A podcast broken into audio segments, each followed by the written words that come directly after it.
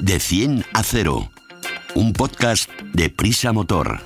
Con Alicia Sornosa y Raúl Romojaro. De 100 a 0 es el primer podcast de Prisa Motor, la plataforma transversal dedicada a la automoción del país, AS, 5 días, SER y Huffington Post. El podcast Cero Emisiones. Súbete con nosotros. Hoy llegamos hasta el estudio de 0 a 100 en un vehículo eléctrico 100% del que luego hablaremos, el Polestar, que lo ha traído Raúl Romojaro. Hola Raúl. Hola Alicia. Y en la parte de atrás, ya veremos si cómodo o no, Alfredo Rueda. Hola Alfredo. Hola Alicia. Allende los mares, que no te veíamos por aquí desde hacía tiempo. Sí, bastante tiempo. Bueno, sí. hoy desde el motor.com nos traes una información muy interesante como siempre. Empezamos. Más que tecnología, más que eficiencia, más que conducción, más que seguridad, más que un podcast de motor. Bueno, Alfredo, que hacía mil años que no te veíamos por aquí, has estado de viaje, ¿verdad? He estado, sí, de viaje y muy lejos, por Y cierto. muy lejos. Bueno, pues ya nos lo irás contando. Bueno, Sí. es que se ve que en el motor.com no paráis de buscar información ahí por todas partes y entregarnos los artículos más interesantes. En esta ocasión vamos a hablar, para empezar, de rotondas, glorietas, redondas, rodondas. Hay muchos sustantivos para nombrarlas. Pero antes me gustaría hacer un repaso de cómo hay que utilizarlas así entre los tres, Raúl. Muy bien. Eh, venga, ¿quién empieza? Venga, yo empiezo. Primero, Venga. antes de entrar en la, en la rotonda, hay que mirar a la izquierda para ver los coches que vienen. Pero yo te diría algo más, incluso antes de mirar a la izquierda, hay que mirar si tenemos un coche de delante, si ha entrado en la rotonda o no, porque muchas veces nos quedamos mirando a la izquierda, vemos un hueco, aceleramos y el coche de delante no se ha movido y catapum. Y catapum, porque además en las rotondas aquí en España, que en otros países es distinto, tienen correcto. preferencia los vehículos que están rodando por dentro de la rodonda. Eh, Rotonda. rotonda, exactamente. Sí, las rotondas al final tenemos que saber que es una forma de gestionar intersecciones. En lugar del cruce tradicional se inventó esto y, y en España, como bien dices, tienen preferencia los que están dentro de la rotonda y por eso es importante también saber colocarse en qué carril, cuando tienen más de un carril, saber colocarse en Ahí qué voy carril. yo, ahí voy yo porque ya sabéis que yo hago viajes que llevo muchos grupos de Mm. motos detrás y la gente se vuelve loca en las rotondas. Y a ver, uno entra, entra pegadito a su carril eh, y se va cambiando al centro si es que va a coger el, no el siguiente, sino el siguiente o el otro. O ¿no? el otro, si va a, dar una, va a hacer un cambio de sentido, iría por el interior, pero como tú bien dices, si vamos a salir en, el- en la primera, eh, La primera oportunidad salida- que tenemos, hay que quedarse pegado a la derecha y si vas por el del centro eh, o por el interior, porque vienes de otra, de otra entrada eh, diferente, pues igual tienes que salir, no puedes cruzarte desde el carril interior hasta el exterior porque Del es posible del tirón, porque es posible que haya ya alguien. Entonces, eso- eso- hay que entender esto que digo, que son gestión de intersección y de tráfico, no se usan ni para adelantar, ni para fastidiar al que está en otro carril, ni se va a la misma velocidad que se venía, en fin, cosas que parecen bastante básicas, pero que cada día todos vemos que no se Y cumplen. yo quiero hablar de los intermitentes en las rotondas, que esto es un grigal que parece que entras ahí y parece el tío vivo. Todo el mundo pone el intermitente para todo. Que no, señores, que solo hay que poner el intermitente, el intermitente si te vas a cambiar de carril, es decir, vas por el carril exterior porque acabas de entrar, vas a salir por la segunda salida, entonces pones tu intermitente a la izquierda para meterte en el a central la y luego derecha. Ah, bueno, si vas a meterte Sí. en el central. Y luego eso es. a la derecha cuando vayas a salir. Y poco a poco y con mucho cuidado de no arrearte contra nadie. No hay que entrar ya con el intermitente puesto. Además, yo creo que de- debe ser una de las zonas en las que más accidentes Sí. se producen. Además, golpes de chapa normalmente no, no van a más. Pero desde de las zonas, eso lo que os comentaba. Primero, al entrar en la rotonda, que hay gente que no se fija en el coche que está delante. Sí. Y segundo, dentro de la rotonda, que, que- que- que- que seguimos sin saber utilizar las rotondas. Entonces, hay que tener claro que eh, cuando tengamos la intersección, tenemos que estar colocados en el carril exterior, justo antes de la intersección.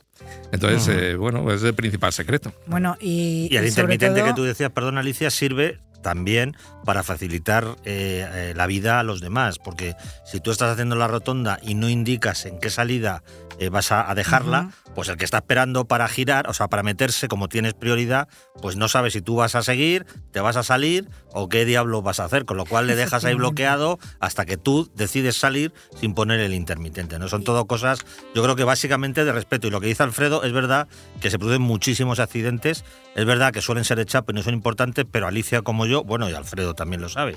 Eh, lo que sí, para mí me parece, yo cuando voy en moto, me parece el momento casi más delicado Más de todos los que hago. O sea, más Sí. que un puerto de montaña, que ir por una autovía, es meterte en una rotonda, rezar a ver por dónde va a salir este coche? ¿Qué va a hacer esta persona? ¿Quién se me va a cruzar? ¿Quién se me va a cruzar? O sea, porque ahí es verdad que no es un golpe, que, pero bueno, te tira. Bueno, en la moto sí. en la moto te vas al no, no, suelo y te tú te pupita. caes, si tú te caes, que Claro. eso, a eso me refiero, que en moto es bastante más delicado. En coche es un golpe de chapa, pero en moto es una caída segura y a partir de ahí o te rompes un hueso o, o te haces más daño. Así que, señores, una cosa que quiero decir yo también, que el que se haya equivocado, que no le dé tiempo, por favor, que no se tire a por su salida, que dé otra vueltecita, que no pasa nada, que es un circulito, que se tarda nada en hacerlo. Esa, es Esa la es, una, solución. esa es una de las cosas que yo iba a decir, que no pasa nada por dar una vueltecita más o dos, no pasa nada.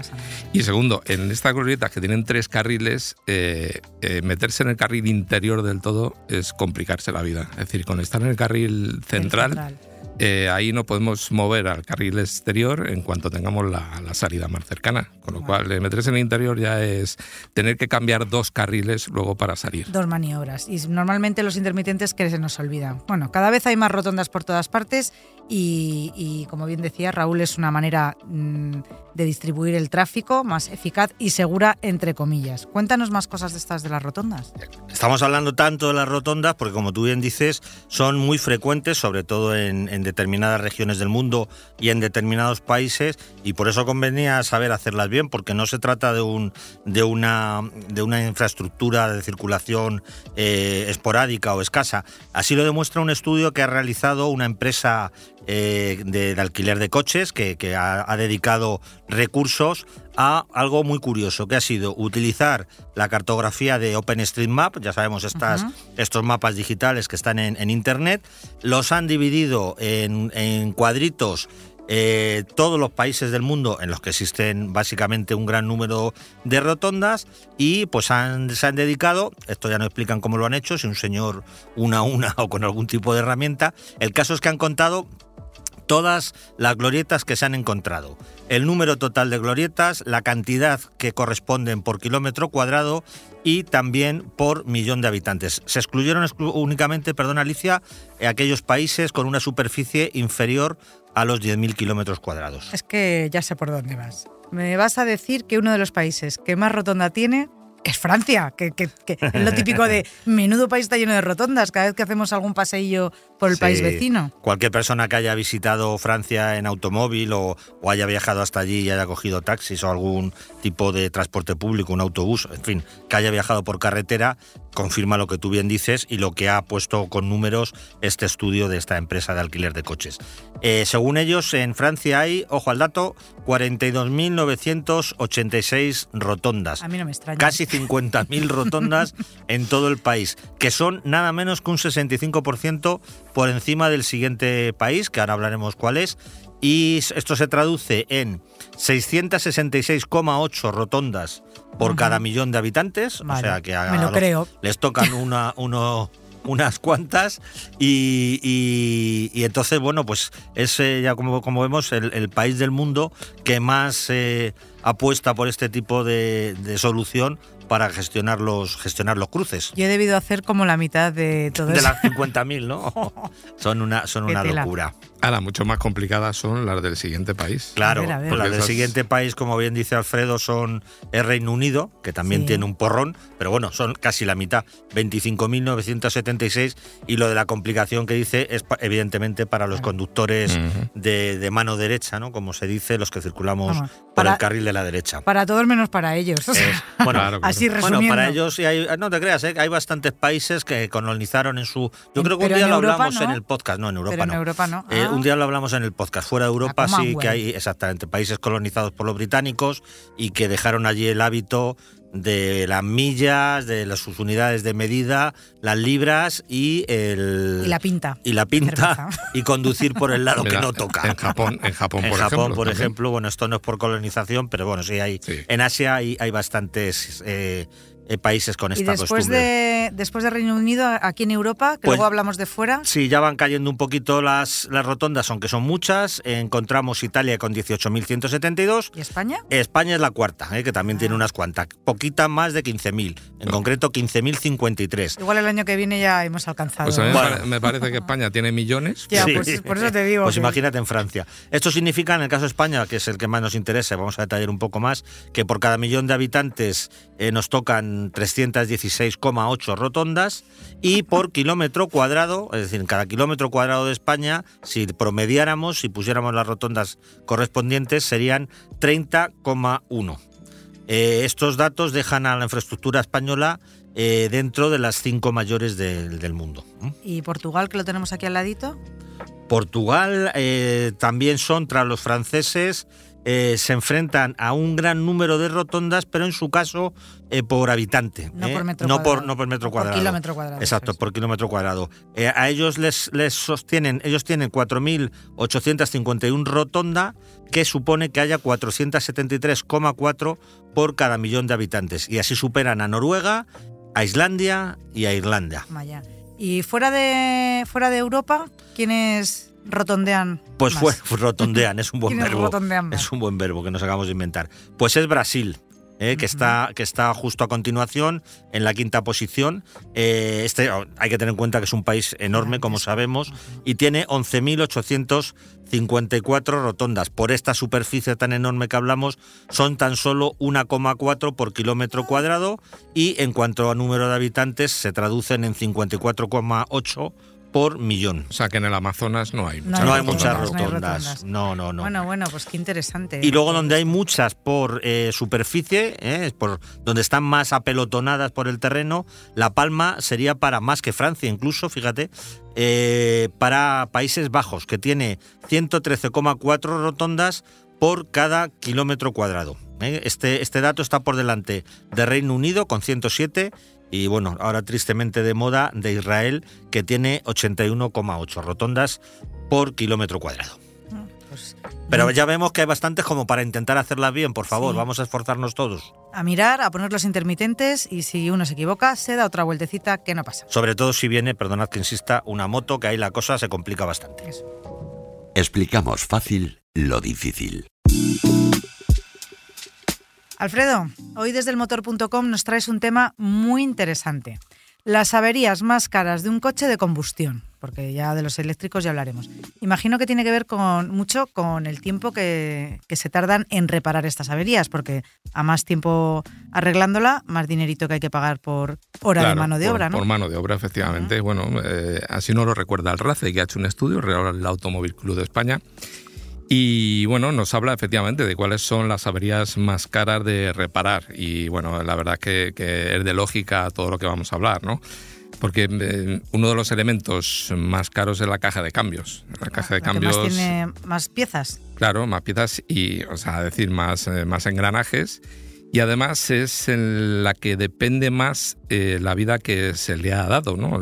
Cómo se conduce, si se cambia de marcha bruscamente, si no se aprieta el pedal del embrague a fondo, que muchas veces, bueno, pues nos quedamos ahí con ese, con ese tic y no lo apretamos a fondo y eso poco a poco va mermando embrague y sobre todo la caja de cambios. Entonces esos comportamientos nocivos pues, pues acortan bastante la vida de, ¿Cuánto de se este puede elemento. ¿Cuánto se puede tardar en arreglar una para que la gente, imagínate que ha llevado el coche al taller y para que no le timen?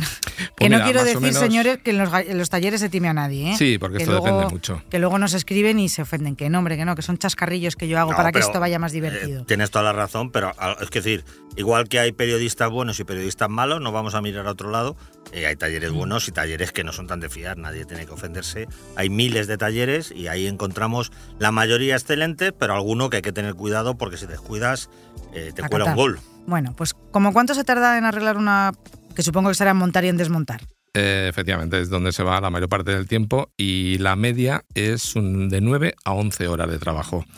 Y el coste también depende mucho si es una caja de cambio manual o si es automática. Es decir, la caja de cambio manual es más económica arreglarla, eh, puede ascender la factura en torno a los 7.000 euros y si es automática pues puede subir a 11, 12.000 euros. Madre mía, casi te da para comprarte un coche Pues de sí. segunda mano, no Sí, nuevo. Sí, sí, casi, casi, efectivamente. Y otra de las averías que no sé si es de las más comunes, pero que antes no eran tan raras, que eso yo lo he oído en mi casa mil veces, ten cuidado que vas a gripar el motor, mira a ver si tiene aceite. Yo tenía un coche muy antiguo, un Seat Panda, cuando cumplí 18 años, entonces tenía que echarle casi más aceite que gasolina y lo del gripar el coche lo tenía ahí cada vez que lo arrancaba.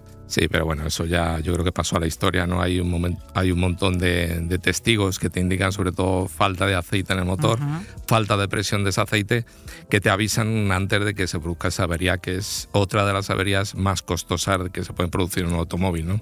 Entonces esto, eh, bueno, se puede producir por exceso de temperatura, eso hace que diferentes piezas se, puedan bloquear o incluso se, suelden, se fusionen entre sí, eso es, la temperatura sube tanto que esto puede ocurrir y ahí pues el bloque motor puede quedar inservible, habría que reemplazarlo y para evitar, pues, ¿qué podemos hacer? Pues eh, lo de siempre un mantenimiento del vehículo bueno, revisar los niveles de aceite pues cada mes aproximadamente y el refrigerante, por supuesto, importantísimo, importantísimo también, ¿no? Para, para cambiarlo cuando corresponda y para rellenarlo. Hablábamos eh, de líquido refrigerante en el pasado podcast. Pues mira, eh, gripar el motor es eso, te digo, una, es una avería que no suele producirse hoy en día, pero bueno, 16 horas de trabajo y el coste aproximado pueden ser unos 5.300 euros. Eh, de hecho, eh, bueno, pues mucha gente antes de reparar un motor pues busca un, otro motor nuevo en un desguace, en, bueno, en la propia marca. Y, casi por un poquito más tienes ya un motor nuevo, ¿no? Luego hay otra cosa que es la junta de la culata, que también, bueno, es la que se encarga... Que no es la de la trócola. No es la de la trócola. No, no, sabía que le ibas a decir. que la junta de la trócola, señores, eh, es una pieza muy rara que llevan algunos coches. Sí, pero es todo... que la busquen, ¿no? Que la busquen. No, pues la Está al lado de los gamusinos. Exacto, la caza de los gamusinos. Qué buen deporte. Bueno, pues la Junta de la Culata es algo que yo creo que todos hemos oído hablar de, ella y de algún conocido que, se me ha quemado la Junta de la Culata, que no sé qué. Bueno, mm. esta Junta, eh, la que se encarga de que los cilindros del motor tengan compresión y bueno, pues cuando se estropea eso implica otras 15, 16 horas de trabajo y la factura pues ronda los 5.000 euros también. Madre mía, vamos a hablar ahora, por Dios, que me estoy quedando sin dinero, de algo más económico, como por ejemplo la centralita del motor, que eso es electrónico y ahí no hay tanta pieza, ¿no? Eh, no hay tanta, lo que pasa es que esta pieza es esencial para los vehículos de hoy en día. Date cuenta que la centralita, eh, hoy en día, la electrónica en los coches modernos es eh, imprescindible para todo, desde subir una ventanilla hasta gestionar el encendido del motor. Con lo cual, eh, si esta centralita se estropea, primero, muy difícil repararla, muy difícil, y, lo normal es que se tenga que, sustituir por una nueva. ¿Y a cuánto nos sale la centralita? ¿El pues kilo centralita? Suele ser el precio de unos 3.000 euros, más o menos. no está mal, pero bueno, es un pico, ¿eh? es un pico. Pues claro que sí. Y luego hay otro elemento que no es muy caro de reemplazar, pero que si se estropea y no paramos a tiempo, ahora vemos qué podemos hacer para parar a tiempo y para evitar esto, eh, el destrozo que puede producir, pues un efecto en cascada del motor, puede ser, mm, vamos, para tirar el coche, que es la correa de distribución. Ay, sí. Eh, ¿Qué es lo que podemos hacer? Estar pendiente de la temperatura del motor, la temperatura del agua. Eh, si vemos que empieza a subir, lo, lo más importante es parar el coche de inmediato no seguir forzando porque claro, las piezas móviles siguen funcionando, la temperatura asciende y se produce por lo que hemos hablado antes, el gripaje del motor. Entonces, cambiar esta correa de distribución eh, puede suponer unos 400 euros, si va incluida la bomba de agua, tal. Algo, mm, bueno, claro, al lado de lo que hemos hablado, pues eh, resulta bastante económico. Pero lo que te digo, si seguimos circulando, la temperatura sube, pues el motor se va y el coche se va y adiós, efectivamente. Bueno, pues aunque nos digamos adiós, no te vayas todavía, que luego nos despedimos, que nos vamos a, por, el siguiente, a por la siguiente sección. Te analizamos un vehículo en de 10 a 0.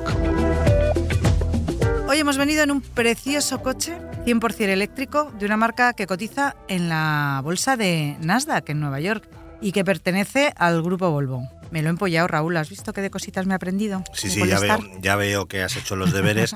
en realidad, Polestar y Volvo dependen del grupo Geely, que es uno de estos gigantes chinos que están poco a poco extendiendo sus tentáculos sobre Europa y los mercados eurocontinentales y, y, entre otras marcas pues tiene, como estás bien mencionando, Polestar que buena parte de sus servicios están relacionados con, con Volvo. Por ejemplo, la, la posventa de, sus coches. Y esta marca ha realizado una actualización muy importante, eh, Alicia, de, su berlina, eh, que se llama Polestar 2, que es, la, es el primer coche que empezaron a comercializar en, en los mercados europeos. Se llama Polestar 2 porque hay un Polestar 1.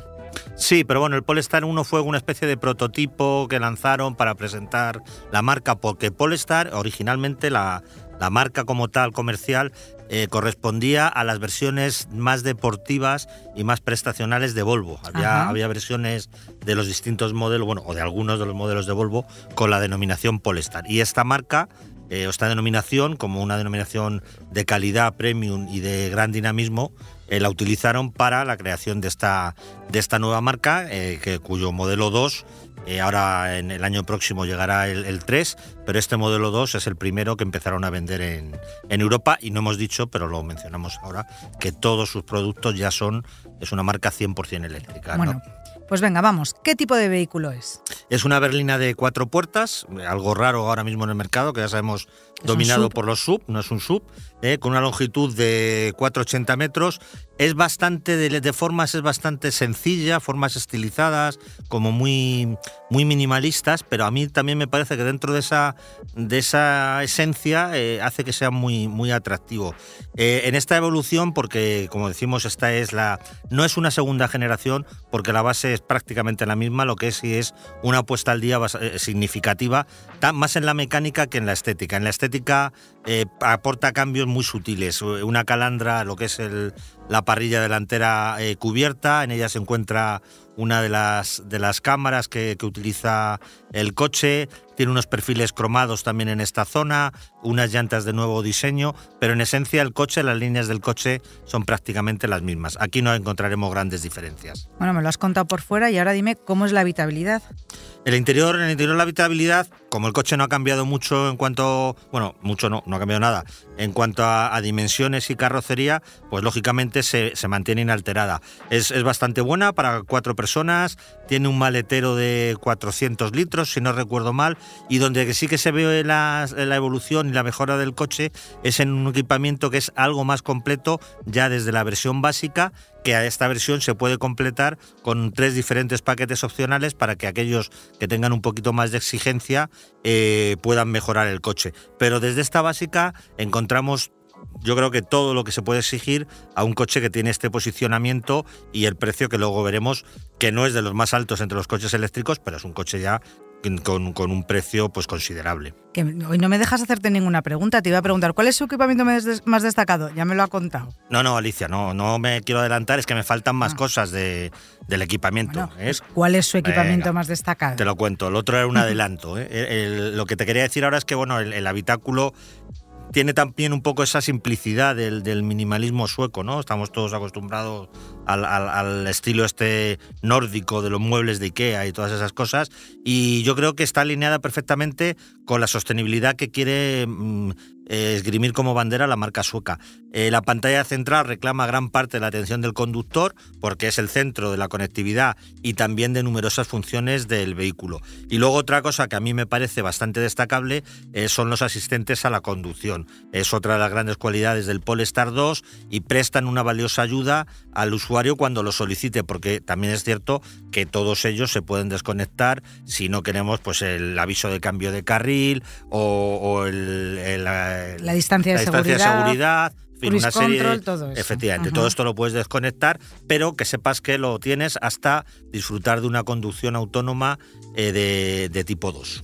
Oh, qué emocionante. ¿Eso lo has hecho tú? Sí, sí, bueno, la conducción de tipo 2 en realidad lo único que te hace es que te hacen mantenimiento de carril, mantenimiento de distancia de seguridad, te obliga a llevar las manos en el volante y, o sea, tienes que ir prestando atención. Lo único que, digamos, no tienes que estar tan, tan pendiente de manejar la, la dirección con el volante y también te puede controlar, como decimos, la distancia que guardas con el otro coche y... te va frenando. Si en un momento, imagínate que te entra una llamada del móvil, vas a pulsar en la pantalla a coger la llamada y ese microsegundo que te has despistado te acercas mucho al coche de delante. Él te lo regula. Él te lo regula, te regula la distancia, te frena y si te acercas mucho llega a, lanzar unos avisos para ah. que tú vuelvas a tomar el control. En fin, que es, es una función bastante, bastante básica, pero es verdad que si te acostumbras a utilizarla puede ser muy pues útil. muy bien. ¿Qué motor eléctrico lleva? La progresión más significativa en esta, en esta nueva eh, versión de los, de los Polestar 2 es precisamente los motores. Todas las opciones, porque hay varias, dependiendo del, número de motores y la tracción, eh, han, avanzado en rendimiento y también en eficacia. La que nosotros probamos, eh, siempre lo intentamos que sea así, hay veces que lo conseguimos y otras veces que no, era la de acceso a la gama, que tiene una potencia de 200 kilovatios, que son 272 caballos, una buena cifra. Su autonomía homologada llega a 546 kilómetros, que proceden de una batería de 69 kilovatios hora. Bueno, vale. ¿Cuáles son sus prestaciones y consumos? Vamos a empezar por el gasto de la electricidad. Eh, la marca también homologa con el ciclo WTP, que es el común en, en Europa, 14,8 kilovatios hora por cada 100 kilómetros, que son los que darían esto, esa autonomía de 546 kilómetros. Durante la prueba lo cierto es que el consumo no difirió en exceso de este dato.